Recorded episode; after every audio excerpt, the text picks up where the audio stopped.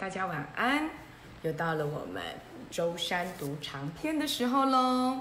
今天呢、我们要跟着杰克和安妮一起到西部的鬼城去找牛仔哦。还记得他们要成为摩根图书馆的荣誉馆员，才可以跨越时空去帮助摩根找寻不同的图书，对不对？可是呢，要成为荣誉馆员啊，要有四个程序。哪四个程序呢？就是呀、他必须解开四道谜题。这四道谜题呀、嗯，杰克跟安妮已经解开了一道，接下来他们要准备解开第二道喽。哦，我们来看看，杰克跟安妮呀、又去找神奇树屋喽。摩根远远的就看到了他们，跟他打招呼。杰克跟安妮呀、也跟他挥挥手。一如往常的，杰克非常的高兴，再度看到这位迷人的图书馆的管理员。哦，他就说了，嗯，摩根，让我没有什么时间可以去做我该做的事。不过你们很快就可以成为图书馆的荣誉馆员，那将会帮我啊带来很大的帮助。杰克笑了一下，因为他觉得能够成为一个穿梭时空的图书馆荣誉馆员呐、那真是美好的让人难以置信啊。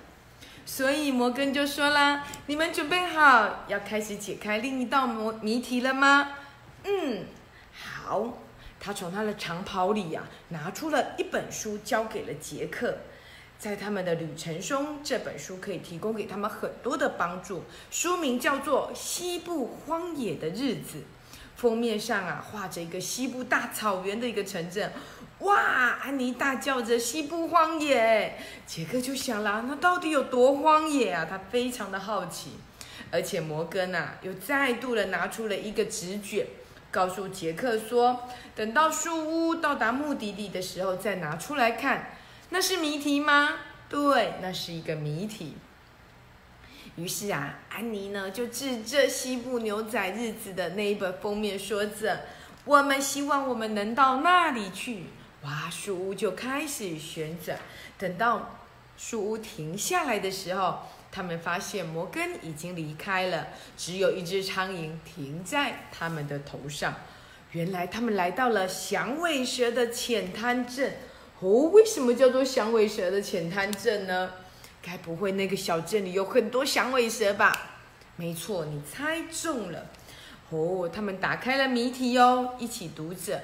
谜题是：蓝天之外，我寂寞的声音在呼唤着你。我是谁？是谁？哎，这个谜题好特别哦！蓝天之外，我寂寞的声音在呼唤着你。我是谁？是谁？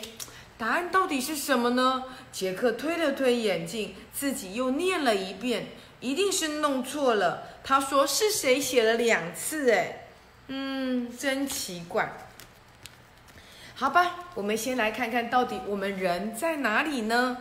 哦，杰克打开了书，书本上啊写着，在一八七零年代，响尾蛇浅滩镇是一马车的休息站。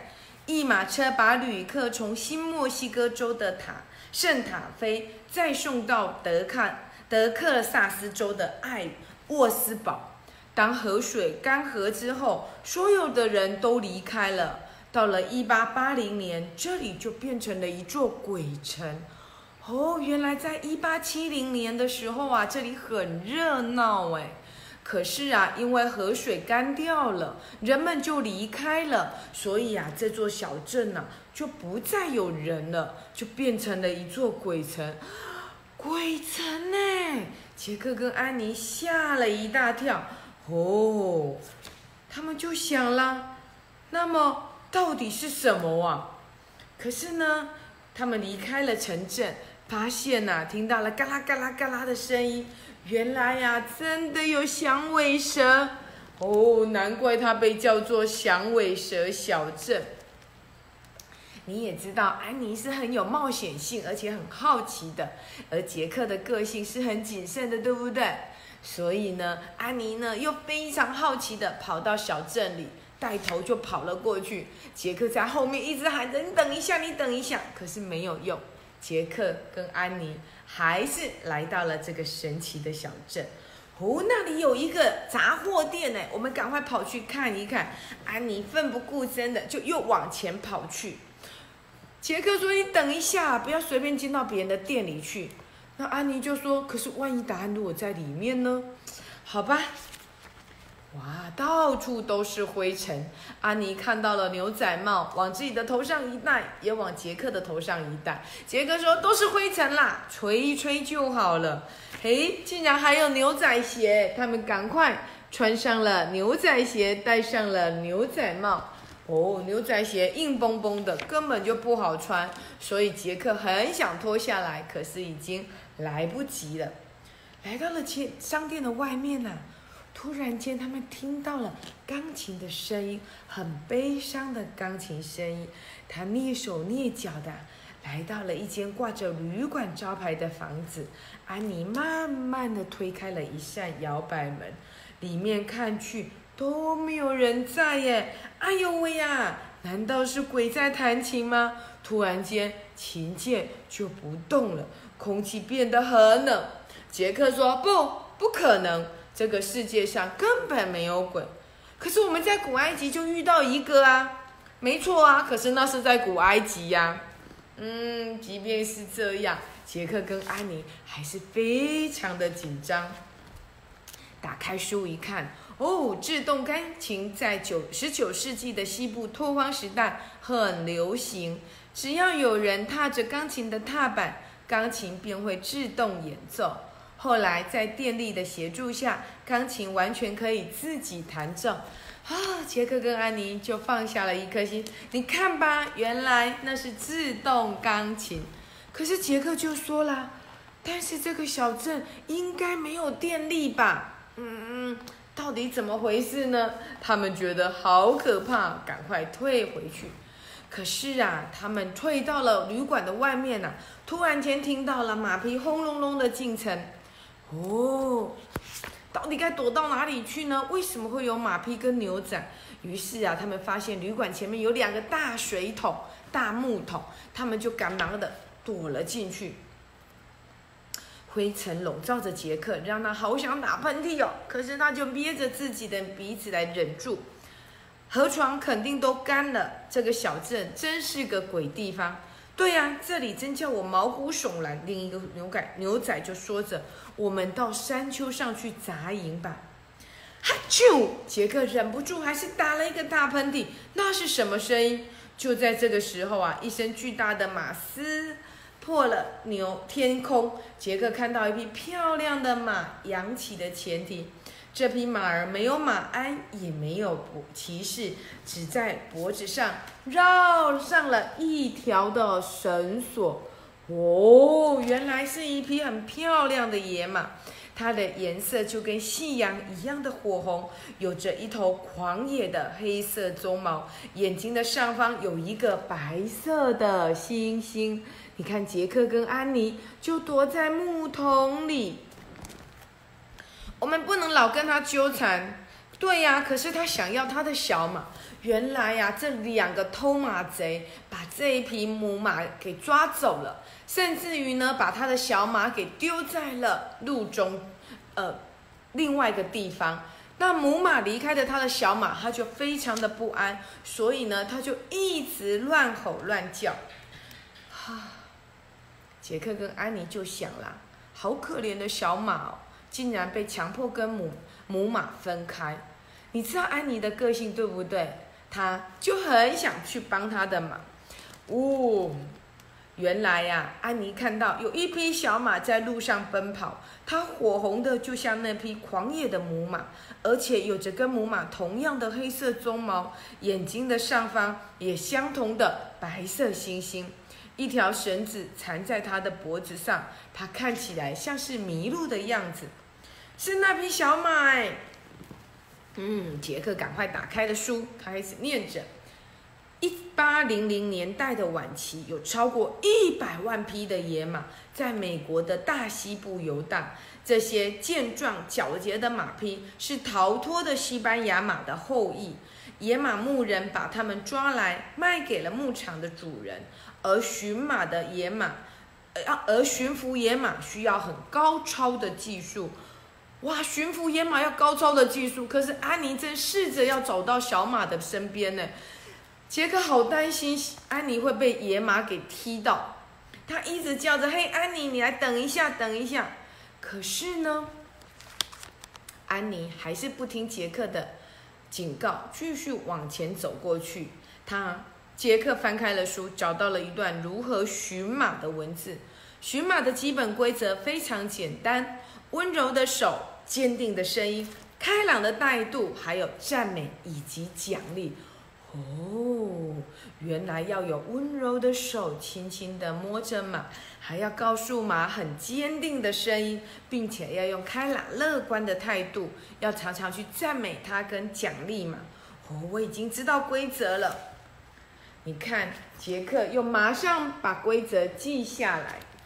这个时候呢，安妮都没有听到规则，可是她已经跑到了马的身上。野马和家人群居在一起，小马和母马之间的关系十分的紧密。小马痛苦或饥饿的叫声总是可以吸引母马来到小马的身边。野马是不能忍受孤独的。哦，难怪那只母马刚刚那么的焦躁，难怪嘛，这只小马也非常的不安。好吧，这个时候啊，他们决定要去救母马。可是就在这时候啊，突然间听到有人说啦：“把你的双手举起来，不然我就要开枪了。”原来有一个人，他竟然拿着枪。对着杰克跟安妮，好，你们是我看过最年纪最小的偷马贼。我们不是偷马贼，那你跟在我的马的旁边做什么呢？有几个坏蛋要把带着他的妈妈经过这里，那群人因为他走得太慢了，就把他丢在后面。哦，没错，那一定是偷我最后五匹野马的偷马贼。杰克就问啊，那你是谁呀？我是野马牧人。哦，野马牧人，他们骑过了小镇，夕阳才独自出现。夕阳，原来安妮帮那只小马取的名字叫做夕阳。啊，你试着要救它，你好勇敢哦。那你是谁呢？我叫瘦皮猴。啊，亲爱的小孩，怎么办呢？瘦皮猴的马被偷马贼抓走了，而夕阳找不到他的妈妈。杰克跟安妮又好想去帮他们的忙，于是啊，瘦皮猴就答应让他们两个一起去帮他们的忙。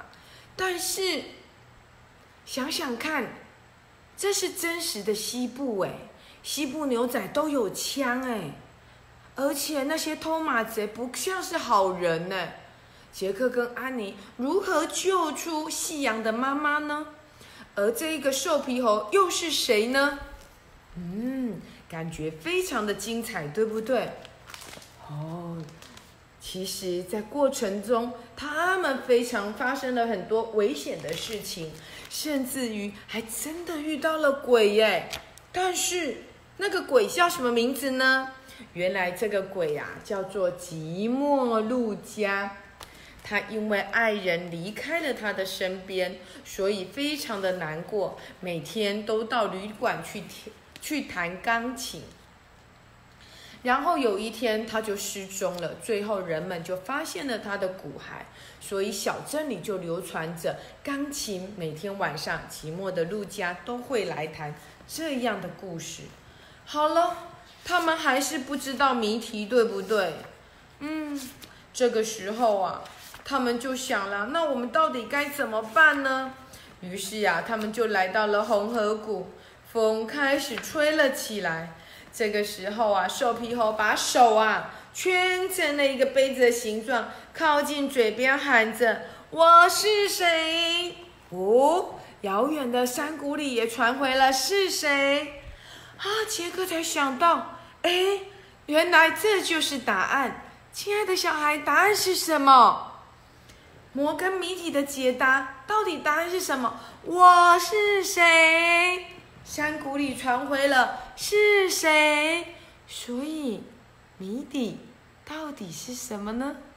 原来是回音。哇，杰克跟安妮又找到了他们的答案。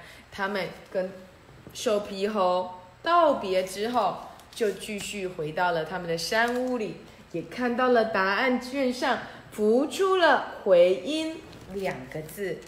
哇，也出现了往西洼镇小镇的那本书，指着书上说：“我们要回家了。”树屋就带着杰克跟安妮。回到了他们的家，亲爱的小孩，鬼城里的牛仔好精彩哦！因为太精彩了，长颈鹿校长没有办法把它全部都念给你们听，好可惜哦。希望你能够去借出来看，好吗？今天的故事到这里结束了，我们啊，神奇树屋还剩下两个谜题，就要解开。当荣誉馆员的秘密喽！希望你们一起来成为摩根的荣誉馆员，好吗？亲爱的小孩，今天故事说到这里喽，下个礼拜一我们又要来说绘本，礼拜一见喽！暑假记得要运动，也要读书，千万不要一直看电视打电动，好吗？拜拜。